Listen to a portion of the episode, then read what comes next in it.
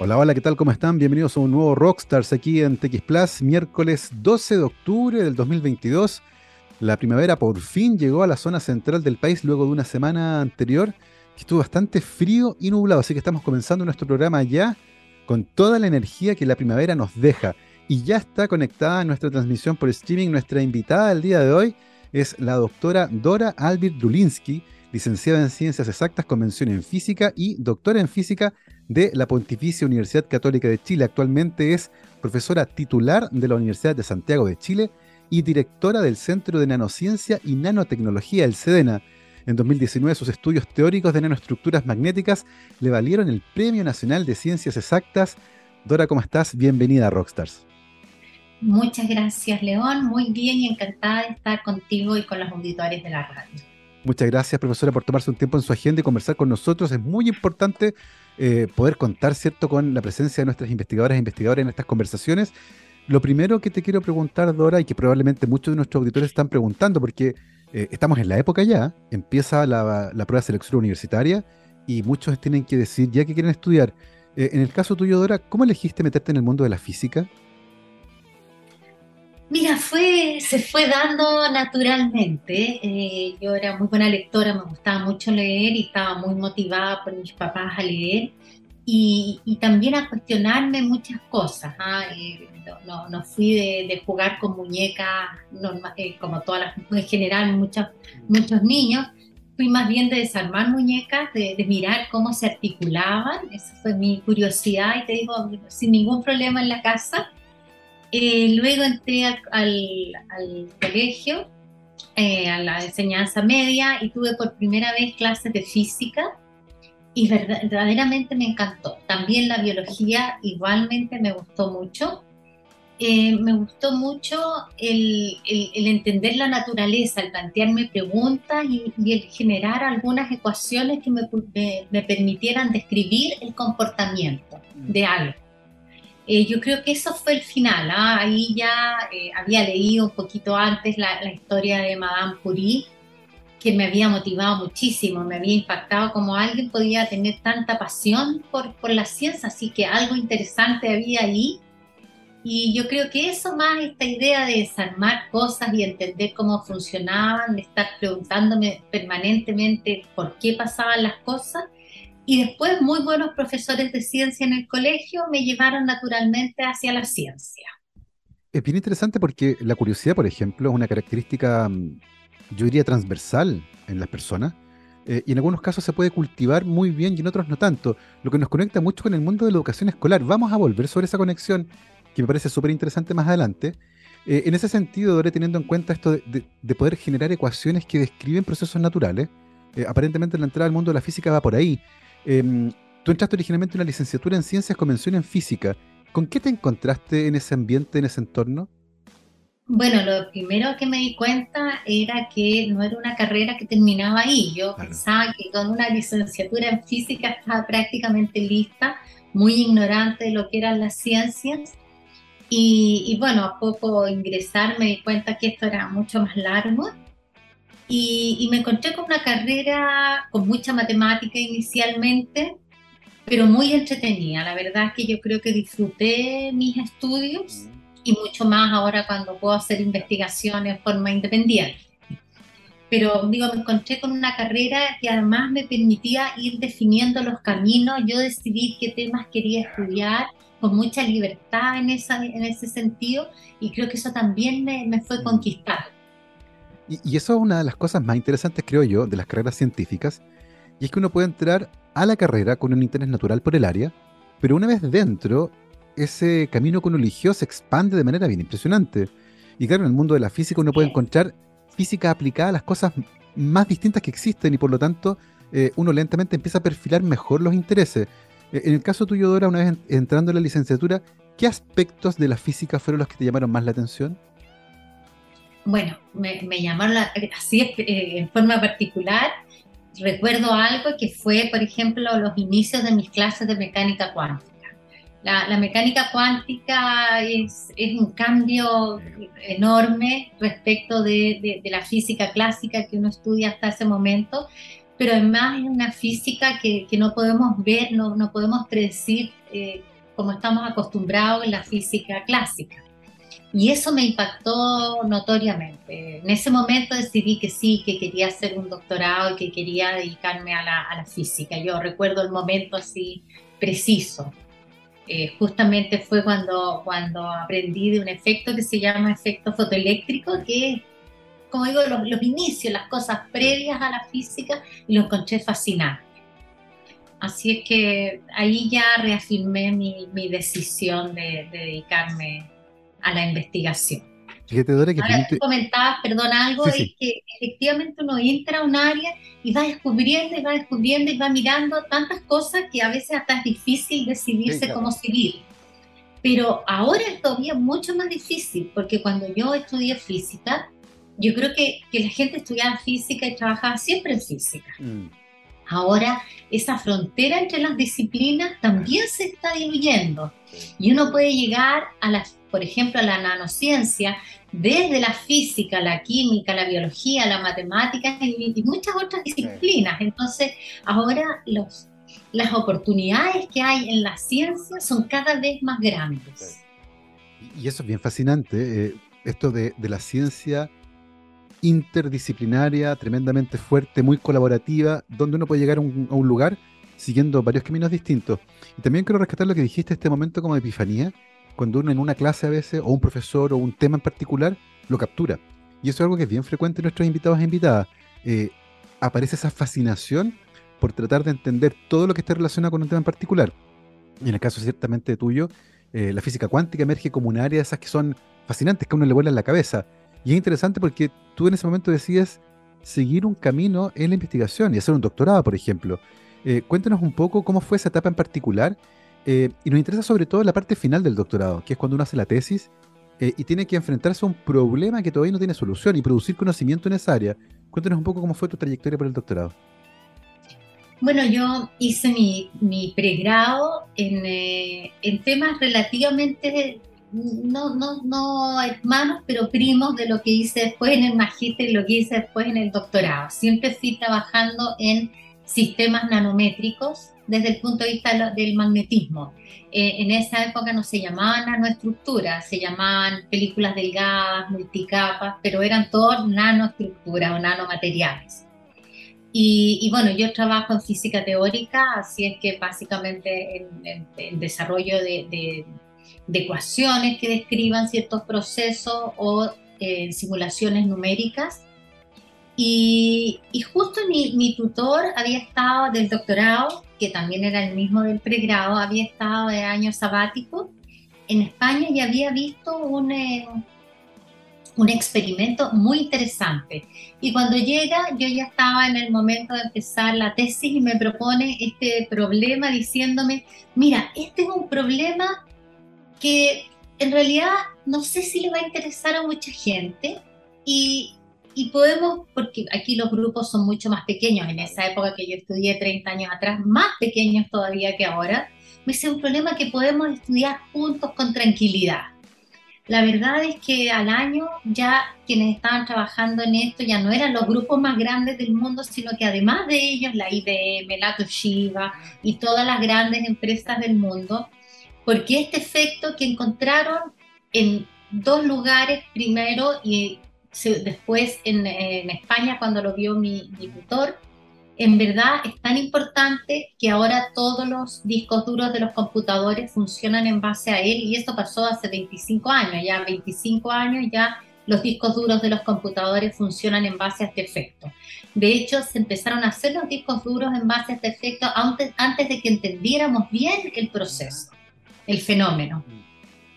Así es que en verdad uno nunca sabe que si lo que está estudiando, descubriendo, tratando de entender o aportando a que se entienda, cuál es el impacto que Claro. va a tener eso en, en los próximos años.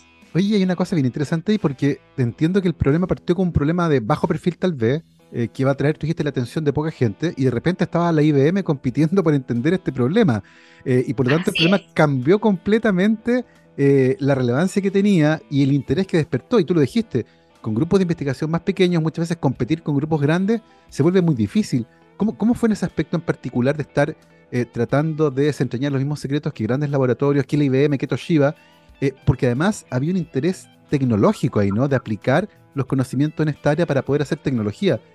¿cómo, ¿Cómo fue esa interacción con ese mundo que te lleva de la parte más teórica a la parte aplicada? Bueno, yo creo que fue muy interesante, fue muy motivante para mí. Yo creo que eso fue lo primero. Me pareció increíble. recuerdo que, encontrábamos algunas cosas, queríamos estar seguros y yo le escribía, no me acuerdo el nombre de la persona, pero era alguien en la IBM. Y eso me parecía increíble. Ya IBM era una empresa muy conocida en el mundo.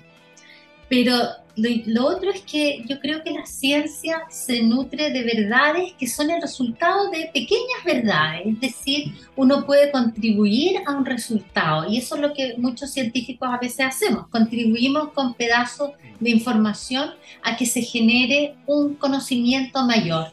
Y yo siento que hubo algunos temas en los que pudimos contribuir y en particular tuvimos una contribución bastante interesante no, nada de, menor. Eh, nosotros nos dimos cuenta a partir de los estudios que hicimos en estos sistemas que había una interacción. Una interacción tiene que ver con la manera en que los electrones de un material se comunican entre ellos.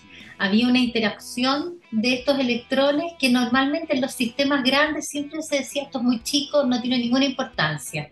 Y nosotros nos dimos cuenta que en estos sistemas podía ser fundamental. Y eso hasta el día de hoy. Todos los sistemas nanométricos tienen que considerar esta interacción. Y, yo creo que... eso lo hicimos acá en Chile, mi tutor, yo y dos investigadores más. Que es un tremendo logro, justamente considerando además eh, lo, lo atractiva que se convirtió esta área para muchos laboratorios y muchas empresas.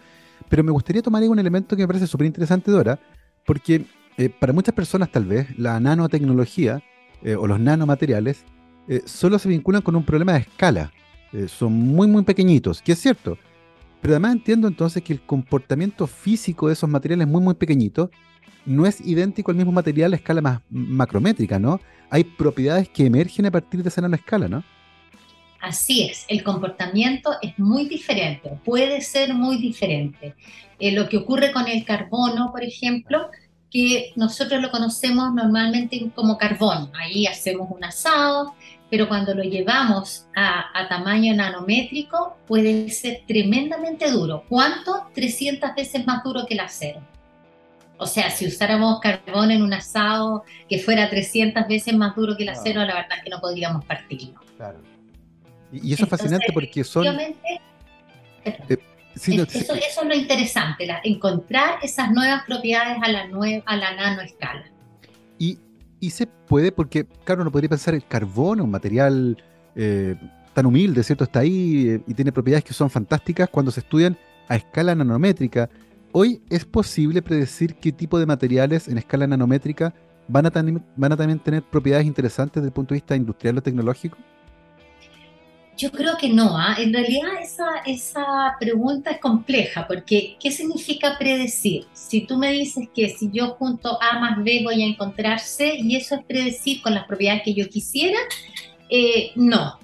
Pero es posible a través de simulaciones numéricas orientar un trabajo y más o menos tener una respuesta previa. Uno puede a través de modelamiento numérico en el computador puede no me atrevo a decir que es predecir, porque, porque en verdad requiere toda una teoría detrás. Así es que no es una predicción que, no esté basada en un trabajo científico real. Pero sí podemos hacerlo sin tener que hacer el experimento y el experimento después, por supuesto, puede coincidir. Pero también puede no coincidir, porque cuando uno junta distintos materiales o cambia la forma, cambia la escala, cambian tanto las propiedades que a veces el modelo que nosotros usamos no es el adecuado para describir ese, ese material nuevo. Entonces tampoco es tan fácil, tampoco es tan fácil pensar que, que vamos a poder predecir, aunque sea con base científica. A veces sí, pero muchas veces no. Y, y es interesante porque además entiendo, y tú lo mencionaste, antes hablaba de otro tipo de cosas. Eh, no se hablaba de nanociencia en particular o de nanomateriales. Y, es un área relativamente nueva y emergente de la ciencia eh, que tiene potenciales tecnológicos gigantescos. Eh, ¿En qué momento Dora se produce como el punto de quiebre y esta área se convierte en el área de los nanomateriales, la nanociencia? y comienza a haber un interés generalizado por entender este tipo de materiales? Justamente con el, el tema del trabajo que yo hice en mi tesis de doctorado. ¿Por qué? Porque tiene una aplicación tecnológica tremendamente importante, si no en realidad eh, la, la, escala de, de, tamaño en la que nosotros grabamos información claro. o leemos información sería mucho más grande, no podríamos tener estos pendrive tan chiquititos y con tanta capacidad, pero también porque además rápidamente les dan el premio Nobel a quienes descubren ese efecto. Eh, en, normalmente desde que alguien eh, genera un, un experimento o, o, descubre un efecto hasta que le dan el premio Nobel pasan muchos años. Sí. Pero aquí fue muy rápido. Entonces, en ese momento, la gente se dio cuenta de que en, en los materiales de tamaño pequeño podían haber grandes posibilidades. Lo que, lo que ciertamente es fascinante y que explica, como decías tú, eh, parte importante de, nuestro, de nuestra relación con la tecnología, la miniaturización, ¿cierto? Tener dispositivos cada vez más pequeños se relaciona justamente con este tipo de dispositivos. Eh, Dora, al finalizar el doctorado, eh, ¿cómo seguiste? ¿Cómo, ¿Cómo finalmente armas tu carrera como investigadora independiente? Bueno, yo terminé mi doctorado y, y, en verdad no tenía muchas posibilidades de trabajo en ese momento. Eh, estuve trabajando en la Universidad Católica en algo totalmente diferente, eh, apoyando la, la, gestión de la dirección de posgrado de la Universidad Católica tres años. Y en eso estaba cuando se abrió una posibilidad de un postdoctorado en la Universidad de Santiago. Y la verdad es que me vine. Y muy contenta, la verdad es que me gustó mucho estar en la Universidad Católica, fue una excelente experiencia, aprendí un montón, mucho de gestión de la ciencia, pero, pero yo quería hacer ciencia. Y bueno, me arriesgué con un postdoctorado, mientras antes de que se terminara mi postdoctorado, justo hubo un concurso, gané el concurso y ya voy a completar en total 27 años en la USACH. Claro, y como profesora titular actualmente. Y en esa época, cuando comenzaste tu carrera como investigadora independiente, Dora, postulando a fondos por tu cuenta, ¿cuáles eran tus principales áreas de interés? Eh, increíblemente, yo trabajo casi siempre en nanomateriales magnéticos. He trabajado desde el, desde el pregrado, en verdad, en nanoestructuras magnéticas. He cambiado la forma, el material, he cambiado las técnicas con las que las estudio, he cambiado las propiedades que estudio, pero siempre me he movido alrededor de las nanoestructuras magnéticas. Y es interesante porque el auge de esta área eh, y el auge de la investigación en esta área en nuestro país tiene además como directora un centro muy especial, que es el Centro de Nanociencia y Nanotecnología, el CEDENA. Eh, cuéntanos un poco, Dora, acerca de este centro, cómo nace, cuáles son sus principales objetivos. Bueno, hace ya 14 años, 15 en verdad, decidimos juntar a toda la gente que hacía nanoestructuras o que trabajaba en ese momento en nanomateriales en Chile, eh, o la mayoría de los que hacían nanomateriales, de distintas eh, disciplinas. ¿Por qué? Porque como hablamos, la, la nanociencia es multidisciplinaria. Y, y, juntamos personas en química, en física, en biología, eh, principalmente en ese momento, para tratar de hacer trabajo multidisciplinario, pero además trabajo científico y tecnológico, es decir, generar conocimiento de frontera y transformar ese conocimiento en tecnología, que es la parte más difícil realmente, porque no tenemos mucha experiencia en ello. Y obtuvimos este fondo basal, que es una especie de paraguas sobre el cual nosotros podemos tener otros proyectos, pero ya tenemos un paraguas que nos permite eh, abordar temáticas de largo plazo, como son la, la, las transformaciones tecnológicas, por ejemplo. Y, y bueno, eh, tenemos un montón de objetivos no solo, como digo, es hacer ciencia, sino que hacer tecnología también a partir de ella. También formar personas, tratamos de formar alumnos en un ambiente multidisciplinario. Tenemos aproximadamente 150 estudiantes en nuestro centro cada año. Y también llegar al público en general, hacer difusión de lo que estamos haciendo. Así es que tu entrevista me parece maravillosa poder llegar a través de la radio y los distintos medios a contarle a la gente qué significa hacer ciencia y qué es lo que hacemos nosotros, eh, qué es lo que podemos aportar al, país en términos de tecnología y en términos de, conocimiento. Así que este es un proyecto complejo que tiene dos características en nuestro caso. Es, no es solo multidisciplinario, sino que también es, es un poco itinerante, disperso por el, por el país, porque tenemos investigadores, muchos de Santiago, pero tenemos también investigadores de Arica, de Antofagasta, de Temuco, de Valparaíso, de Talca. Así es que hemos estado, estamos un poco mm. dispersos por el país, en una experiencia eh, bastante original, pero muy, muy interesante para nosotros. Sí, tiene, tiene hartas características bien interesantes del centro, pero me gustaría enfocar en una en particular para conocer tu opinión al respecto, porque claro, producir conocimiento ciertamente se puede hacer con muy buenos equipos de investigadores repartidos por todo Chile, formar profesionales nuevos en el área, lo que es fundamental para tener una masa crítica, ¿cierto?, que permite avanzar. Eh, hacer difusión, vamos a estar conversando justamente de ello. Eh, quiero referirme, sin embargo, ahora a la parte tecnológica, justamente al vínculo que hay entre los entes que producen conocimiento en Chile, muchas veces son las universidades, y cómo se vincula con el mundo productivo, con la industria chilena. Eh, ¿Cómo ves esa relación, Dora? ¿Está nuestra industria chilena necesitando este tipo de tecnología? ¿Cómo, ¿Cómo generamos mejores vínculos con ellos? Porque a lo mejor muchas veces requieren este tipo de conocimiento y no lo saben. Ni siquiera saben que en Chile se puede construir. Eh, hay, una, hay una suerte de brecha que existe ahí. Desde el SEDENA, ¿cómo ven ustedes ese vínculo entre la producción de conocimiento de primera línea en esta área en Chile y cómo se puede transferir a las industrias chilenas? Mira, eh, cuando nosotros partimos hace 14 años pensábamos que era un proceso muy sencillo. Llegar a un producto que puede salir al mercado requiere por lo menos 7 años de trabajo. 6, 7, 8 años de trabajo y puede ser más también. Eh, uno piensa que una idea una prueba de concepto de laboratorio es un producto y eso no es cierto. Un producto tiene una cantidad de requisitos enorme y, además no solo tiene todos estos requisitos que muchas veces como científicos nosotros desconocemos, sino que tiene ciertas formas de llegar al mercado que nosotros desconocemos en general bastante. Entonces, ¿cuál es la, creemos nosotros, la mejor manera de producir esta llegada o esta transformación desde un conocimiento o de una prueba de concepto hasta una idea, o sea, desde esta idea hasta un producto que puede salir al mercado es acompañado de la empresa. La empresa maneja esa parte del proceso mucho mejor. Conoce los valores, los, ¿cómo se llama? las necesidades del mercado, las características del mercado que a veces nosotros no las conocemos. Y entonces el trabajo conjunto de científicos y empresas es fundamental para que un producto pueda llegar al mercado. Pero ¿qué ocurre? Durante muchos años este vínculo empresa-universidad estuvo bastante bloqueado, diría yo, eh, nuestro país tiene empresas que no son necesariamente intensivas en innovación disruptiva tecnológica y entonces no se generaba esta, este, este trabajo conjunto.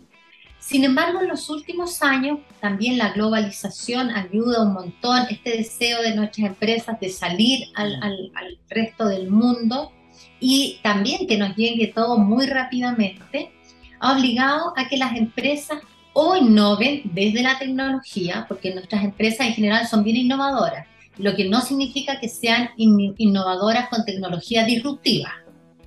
Entonces los ha llevado a tener que innovar eh, desde la tecnología y entonces este vínculo ha comenzado a reforzarse.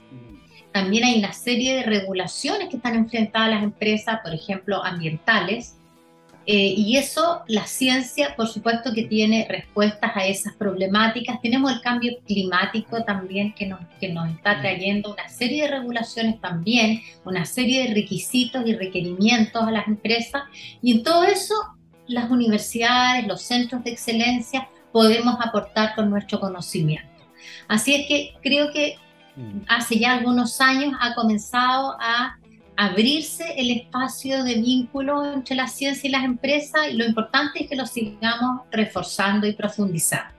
Tal cual, porque muchas veces son vínculos que tienen cinéticas bien, bien lentas y el Estado tiene un rol protagónico a la hora de juntarlos, ¿cierto? Generar espacios eh, donde el conocimiento producido en Chile se pueda juntar con quienes lo necesitan, justamente para generar, mencionaste una palabra que me gusta mucho, eh, empresas basadas en tecnologías disruptivas, estas que pueden cambiar el mundo, que son sensacionales eh, y que tienen eh, y nos plantean varios, varios desafíos.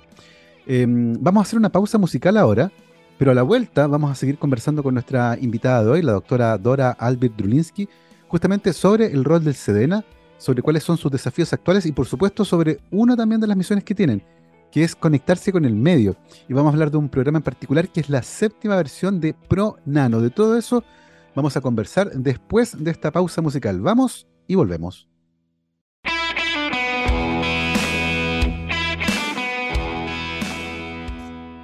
Y estamos de vuelta aquí en Rockstars de TX Plus. Recuerden que nos pueden seguir en todas las redes sociales donde nos encuentran como arroba TX Plus, TXSPLUS. Y hoy estamos teniendo una muy entretenida conversación con nuestra invitada, la doctora Dora Albir Drulinski, licenciada en Ciencias Exactas, Convención en Física, doctora en Física, actualmente profesora titular de la Universidad de Santiago de Chile y directora del Centro de Nanociencia y Nanotecnología del SEDENA. Estuvimos conversando en el eh, bloque anterior, Dora, sobre justamente las misiones del SEDENA y una cosa interesante tiene que ver con el estado actual, con las cosas que están haciendo actualmente y con los desafíos que se nos vienen. Eh, ¿Cuál es tu visión al respecto? Como decía, yo creo que este vínculo está creciendo, el vínculo entre la, la investigación y el sector privado. Y para eso creo que tú habías mencionado el rol del Estado, y yo creo que es fundamental. El Estado tiene que impulsar este, este rol a partir de distintos incentivos en ambos lados, en la academia y en las empresas. Porque para nosotros es mucho más eh, fácil hacer lo que hacemos siempre, investigación. Hacer tecnología es diferente.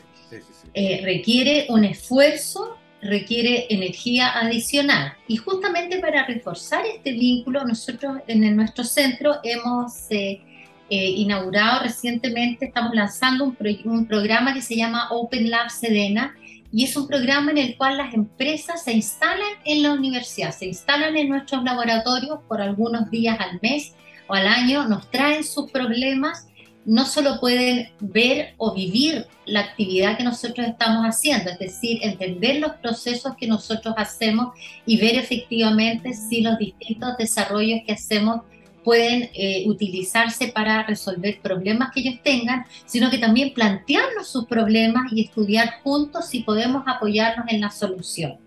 Nosotros pensamos que iniciativas de ese tipo efectivamente van a permitir que las empresas y las universidades puedan eh, comunicarse mucho mejor. A veces, ¿qué es lo que ocurre? Nosotros vamos a una empresa, tenemos una reunión de un par de horas, o viene una empresa y, viene para acá, conoce los laboratorios, y después de un tiempo se queda con varias dudas, le surgen algunas ideas, pero siempre hay urgencias que no son necesariamente esta innovación tecnológica disruptiva, entonces, ese proceso no queremos que se pierdan estas reuniones cortas, sino que queremos hacerlo aquí. Tener algunos días en el mes, algunos días en el año, como la empresa lo estima pertinente, y tener un vínculo mucho más profundo que nos permita desarrollar juntos soluciones que sean de interés para ambos lados. Y personalmente creo que esa unidad es fantástica porque muchas veces, eh, incluso en los entornos más cercanos, me pasó una vez a mí en la universidad, hicimos una reunión con profesores de la misma universidad y los sentamos con gente que no conocieran de otras facultades. Y entre ellos se dieron cuenta que estaban trabajando en cosas parecidas y ni siquiera lo sabían. Y muchas veces pasa lo mismo con las industrias. No saben que en Chile hay gente trabajando en resolver problemáticas que ellos tienen también. Y por lo tanto, esto de cerrar las brechas eh, y tener esta iniciativa como la que tienen ustedes, ciertamente puede ser tremendamente productiva. Porque puede hacer entender a las empresas que, eh, y una cuestión eh, cultural, que la investigación no solo le interesan los papers, sino que también conectarse con problemas productivos reales y generar soluciones innovadoras, disruptivas, que puedan cambiar finalmente la matriz productiva de Chile y llevarlos a, otro ámbito en el fondo. Eh, y siento yo que por ahí pasa parte importante de nuestro salto al desarrollo. Y en ese sentido, esta instancia que tú mencionas de los Open Labs me parece fantástica, porque justamente permite esa cercanía muy fuerte con quienes tienen el problema y eventualmente con quienes pueden brindarle una solución. Eso me parece fantástico. Em, en ese sentido, es un vínculo que tienen con la industria muy fuerte, pero también tienen otros vínculos con el mundo de la educación. Y hay algo que me ha parecido muy interesante que hacen ustedes, que es el Pro Nano. Y van a venir, viene, ahora, ¿cierto? Muy pronto, la séptima versión. Cuéntanos un poco ahora qué es esto del Pro Nano. sí. Bueno, como tú decías, Sedena tiene que hacer un poco de todo. Y, y, lo más importante, diría yo, es que hemos disfrutado lo que hacemos. Yo, yo te diría que a pesar de mi caso ser una científica de lápiz y papel, mm. realmente eh, en esta transformación a hacer tecnología, yo he disfrutado los procesos de llevar el conocimiento a la tecnología y también he disfrutado los procesos de, de difusión en general. Y, y, una de las cosas que nos dimos cuenta es que recientemente eh, bueno, hace bastante tiempo, en verdad. El tema de la nanociencia es bastante relevante, bastante novedoso y nos dimos cuenta que la mejor manera de, de multiplicar el conocimiento era a través de los profesores y empezamos ya hace unos 8 9 años, 9 años a formar profesores en temas de nanociencia y nanotecnología. Los profesores están aquí un día completo, bastante, bastante intenso están todo el día, hacen charlas, reciben charlas, reciben conocimiento fundamental y después van a los laboratorios a preparar nanopartículas, caracterizarlas, conocer las propiedades y después utilizarlas en desarrollo específico. O sea, acompañamos nuestro programa de, formación con eh, experimentos, con trabajo que ellos hacen para que efectivamente puedan después traspasar este conocimiento. Pero eso era un proceso bastante voluntario. El profesor, si quería, le contaba a sus estudiantes de qué se trataba la nanociencia. Sin embargo, desde hace ya dos años, la nanociencia fue incorporada en los programas de química de enseñanza media. Y entonces eso nos preocupó y decidimos hacer algo, porque estos profesores que están en este momento en esa disyuntiva no han sido formados en temas de nanociencia un área bastante más nueva. Y entonces le hicimos un énfasis hasta nueva escuela en los temas específicos que se incluyen dentro del currículo de enseñanza media y que se relacionan con nanociencia y nanotecnología. Entonces estamos haciendo eh, este jueves, mañana, una escuela en que estamos formando a 32 profesores, primero con, nociones básicas generales y luego con experimentos que han sido diseñados para satisfacer el currículo, lo que ellos van a tener que enseñar después en sus colegios. Así es que estamos muy, muy, eh, muy comprometidos con esto. También hicimos una serie de videos que también les van a ayudar a ellos después a, a hacer sus clases. Pero la nanociencia no está en el futuro, está en el presente. Y por eso creemos que es tremendamente importante que los profesores y a través de ellos las generaciones más jóvenes entiendan de qué se trata, porque va a estar en nuestra vida, ya está en nuestra vida, no es parte de la vida futura. Y ojalá también a través de ellos muchos jóvenes se interesen y se motiven por la ciencia. Es muy interesante lo que nos contaba y particularmente entender un poco eh, cómo se instala dentro del currículum un tema en particular como la nanociencia tal vez sin tener profesores preparados para aquello, y en ese sentido ustedes aparecen ahí brindando justamente ese espacio de preparación. Em, ¿cómo, ¿Cómo ves tú eso de que se modifique el currículum del colegio, por ejemplo, de lo que se enseña en los colegios, tal vez sin tener a los profesores completamente preparados para enfrentar esta área? Ustedes ciertamente están contribuyendo para eso, porque abren este espacio, pero ciertamente en Chile hay miles de profesores y probablemente, probablemente muchos de ellos no han tenido una capacitación en esta área, sencillamente apareció en el programa eh, ustedes como una entidad que realiza investigación en esta área, ¿cómo ven esa conversación entre los contenidos y la preparación de los profesores para cubrir esos contenidos?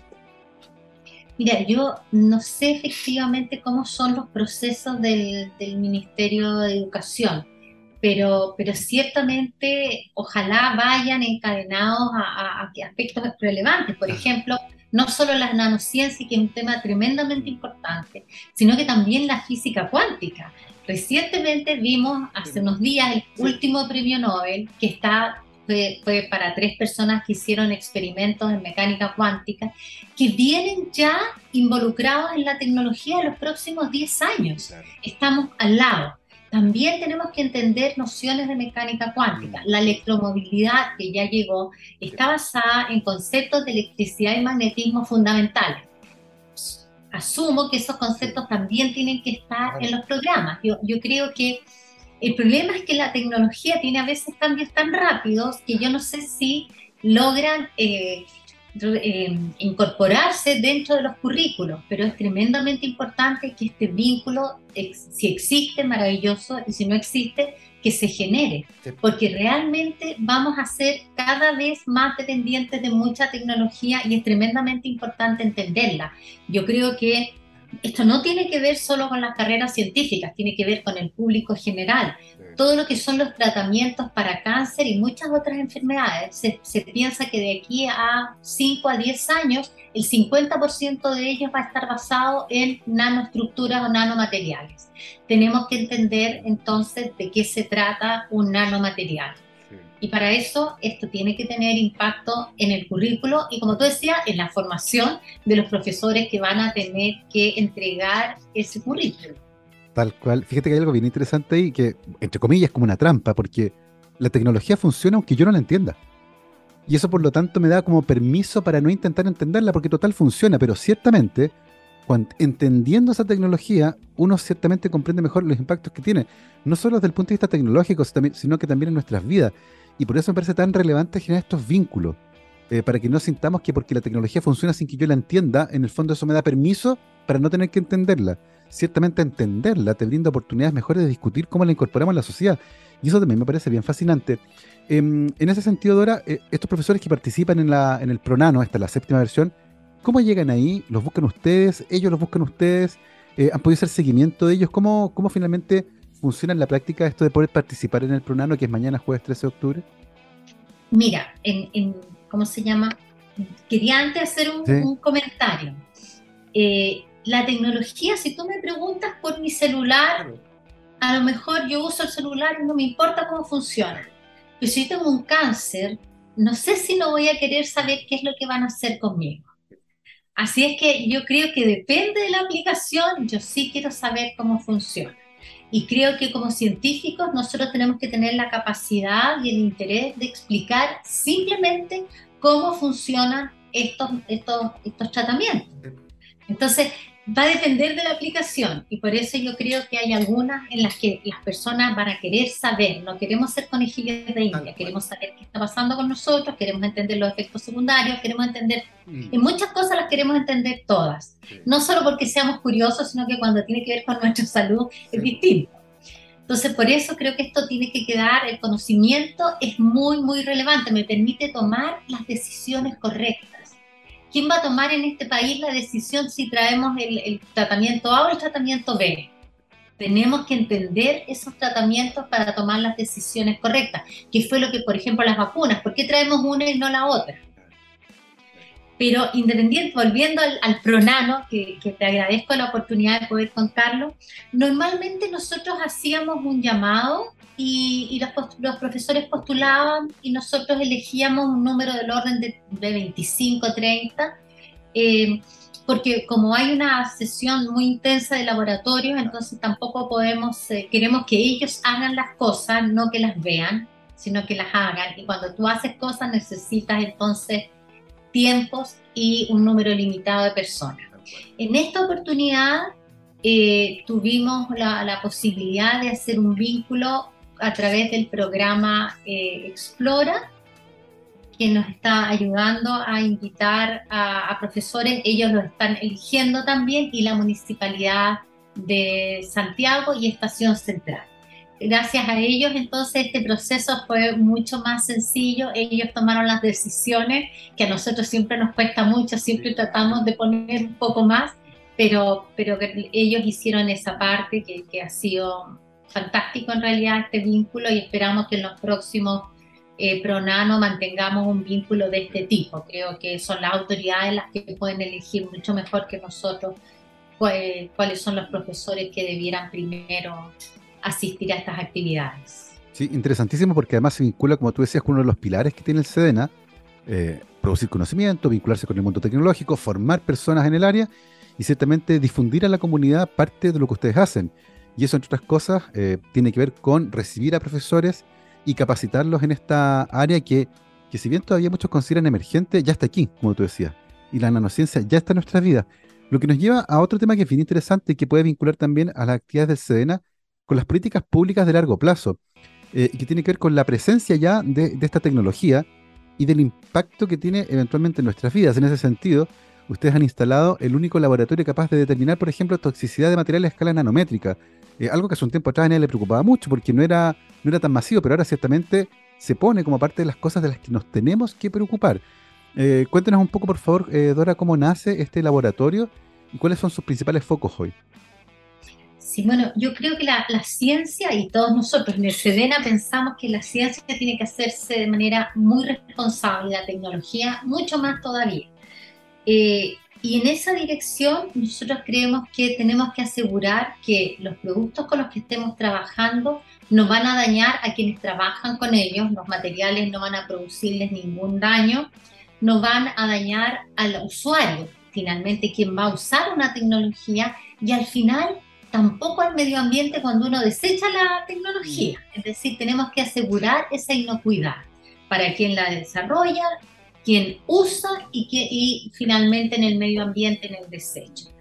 Eh, ahora, esto yo creo que no es algo que se aplica solo a la nanotecnología, se aplica a todas las tecnologías emergentes. En general, nosotros estamos llenos de nanopartículas cuando nosotros prendemos una vela, salen un montón de nanodiamantes que no los vemos, pero están ahí. Y nadie se preocupa.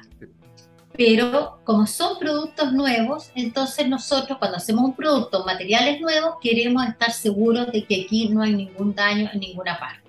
Como decía, esto debería ser válido absolutamente para cualquier tecnología, no solo para los nanomateriales que sean más, más peligrosos que otros. No sabemos, pero tenemos que estar seguros de que no lo son. Entonces creamos un laboratorio de nanoseguridad que, que, que eh, primero supervisa las propiedades de, mide propiedades de toxicología. Y esto fue tan interesante eh, que nos eh, pidieron representar a Chile en la, en la OSD en, en, grupos específicos que están definiendo las normas de regulación de los nanomateriales. Así es que 13 investigadores de nuestro centro participan en las reuniones de la OSD como representantes de, Chile, lo cual no, implica una responsabilidad que consideramos tremendamente importante y valiosa. Y, y, además estamos empezando a formar personas que van a tener algún vínculo con, esta, con la supervisión de estas normas. Entonces eh, lo hemos tomado con mucha seriedad, pero también con, mucha satisfacción. El, poder hacer este servicio creemos que es tremendamente importante y creemos que es parte de la, la razón de ser de estos centros nacionales en distintos temas. Eh, nosotros funcionamos en gran parte con dinero del Estado, pero también con dinero del sector privado, pero principalmente por ahora con dinero estatal. Por lo tanto, es muy importante retribuirle al país de todas las maneras posibles. Y una de ellas es justamente haciéndonos cargo de los temas de nanoseguridad. Mm. Nuestro laboratorio de toxicidad está siendo eh, certificado, así es que también hemos tenido colaboración con las empresas. Tuvimos colaboración durante la pandemia, eh, tuvimos varios servicios durante la pandemia a distintas empresas y por supuesto estamos disponibles para lo que el Estado o el sector privado requiera en temas de seguridad a nivel nano. Es tremendamente interesante porque también se vincula con las políticas públicas, en este caso, eh, vinculadas con la, con la seguridad, sobre todo tratándose de un área que es eh, bastante nueva, todavía emergente, pero que como tú dijiste ya está aquí. Ya está, no es algo que va a pasar en el futuro y por lo tanto es tremendamente importante tener normativas claras al respecto. Eh, en ese sentido, Dora, ¿cómo es el panorama actual de la investigación global con respecto a esta área? Algo mencionaste con respecto a las terapias contra el cáncer, por ejemplo, pero desde donde están ustedes hoy, ¿cuáles se vislumbran como las áreas más relevantes para el futuro de las nanociencias? la nanociencia tiene esta virtud de que en todas partes mete la cuchara. Es decir, tiene aplicaciones en energía, en medio ambiente, en medicina, en, en alimentos, prácticamente en todas las áreas que uno se pueda imaginar. Yo diría que eh, las que yo considero más habitantes a nivel mundial son las de energía. ¿Por qué? Porque sabemos que el problema del cambio climático tiene que ver con la energía, es por eso. Pero tampoco puedo dejar de pensar en las áreas de, salud, en las que efectivamente, o sea, la mitad de los tratamientos de los próximos años van a ser en base a nanomateriales. Y, por otro lado, los alimentos. Estamos justamente viviendo un proceso de encarecimiento de los, de los alimentos que no sabemos si va a terminar pronto, pero sabemos que con estos aumentos de población necesitamos eh, mantener nuestros alimentos. Botamos casi un tercio de los alimentos que se producen en el mundo, se, se eliminan, se botan a la basura. Y entonces también, gracias a los nanomateriales, podemos alargar la vida útil a través de empaques de, alimentos, podemos alargar la vida útil de estos alimentos si utilizamos nanomateriales en, la, en los empaques, podemos reducir el uso de pesticidas, por ejemplo, a un cuarto, un sexto, utilizando nanoencapsulamiento, los fertilizantes también bajan a un cuarto, podemos regular los riegos, podemos hacer tenemos un montón de propiedades que podemos optimizar en los suelos gracias a los nanomateriales. Entonces, eh, el impacto en alimentos, el impacto en salud y el impacto en energía es tremendo. Y finalmente todo esto contribuye a mejorar nuestro medio ambiente, nos permite eh, almacenar mejor energías a escala nanométrica, podemos, o sea, que se producen con nanomateriales de alguna forma. Entonces, en verdad es difícil elegir un área, pero yo pienso que eh, todo lo que aporte al cambio climático es, muy importante. Ciertamente el área de energía es muy relevante, como tú decías, pero me quiero detener particularmente en la parte de alimentos, eh, uso pesticidas, fertilizantes, empaque, porque muchas veces nuestros mercados de destino, Chile es un país que exporta muchísima fruta, por ejemplo, y nuestros mercados de destino imponen normas que hay que cumplir, por ejemplo, con respecto a los límites para ciertos pesticidas, en algunos casos prohibidos. Eh, y por lo tanto nosotros nos tenemos que adaptar a esas normativas. Estamos como corriendo detrás de la normativa de, los peces que nos compran, lo que eventualmente nos puede meter en problemas. Eh, ¿Cómo está nuestra conversación actualmente, Dora, con respecto a esas áreas, por ejemplo? ¿O qué tan preparados estamos para transferirle esta tecnología que puede ser en un momento fundamental para poder cumplir con las normativas de nuestras empresas, particularmente en el área de empaques, de pesticidas y fertilizantes? ¿Estamos conversando bien ahí entre el Estado, las universidades que producen conocimiento y las empresas que producen y exportan este tipo de, alimentos? Eh, yo creo que sí, creo que en, los, el área de envases hay, es un área que está bastante sólida. Eh, nosotros tenemos un área de envases de alimentos en nuestro centro que también forma parte de eh, un, un, proyecto Corfo que las vincula fuertemente con las empresas eh, y yo creo que allí es posible que estemos, o sea, una de las áreas más sólidas de, colaboración universidad-empresa. Eh, ciertamente el incorporar nanopartículas nos permite alargar la vida de los alimentos, pero también nos permite otras cosas, hacer el plástico reciclable más rápidamente, porque cuando uno tiene, por ejemplo, la, la degradación es muy larga, eh, cuando nosotros que tomamos una bolsa que sea reciclada, en verdad tiene un porcentaje de plástico reciclado y un gran porcentaje de plástico no reciclado. Es una mezcla. Esa mezcla se puede optimizar también, le podemos entregar mayor durabilidad a, ese, a esa bolsa a través de la incorporación de nanopartículas. Entonces también en lo que es el reciclaje, no solo en alargar la vida, sino que también en el reciclar productos que, son subproductos de la exportación de nuestros alimentos, también puede ser muy importante la nanotecnología. Tremendamente interesante también otra área fundamental que tiene que ver con cómo uno usa un material que en su momento uno pensó que era fantástico, ¿cierto? Que entre otras cosas era indestructible, y con el paso del tiempo justamente eso de que fuera indestructible, los plásticos, eh, se convirtió en un problema, y hoy tenemos que solucionarlo porque el planeta es finito eh, y queremos estar ahí más tiempo, y ciertamente debemos cambiar nuestras formas de producir. Eh, Dora, es tremendamente interesante todo el trabajo que ustedes hacen en el SEDENA. Nos contabas investigadores por todo Chile, con realidades distintas, enfocados en problemas que son similares, pero de distintas áreas también, eh, desde el mundo de la física, la química, la biología, contribuyendo todo en esta área. Eh, en ese sentido, Dora, y considerando los desafíos que enfrenta el país en el futuro, crisis climática, agua, agricultura, minería más verde, em, muchos de ellos desafíos que tienen ustedes en el SEDENA, ¿cuáles crees tú que son ahí los vínculos más fuertes que podemos explotar justamente para solucionar estos desafíos? En el fondo, ¿en qué áreas productivas crees tú que el SEDENA puede convertirse en un muy buen socio de quienes hoy buscan incorporar tecnologías disruptivas?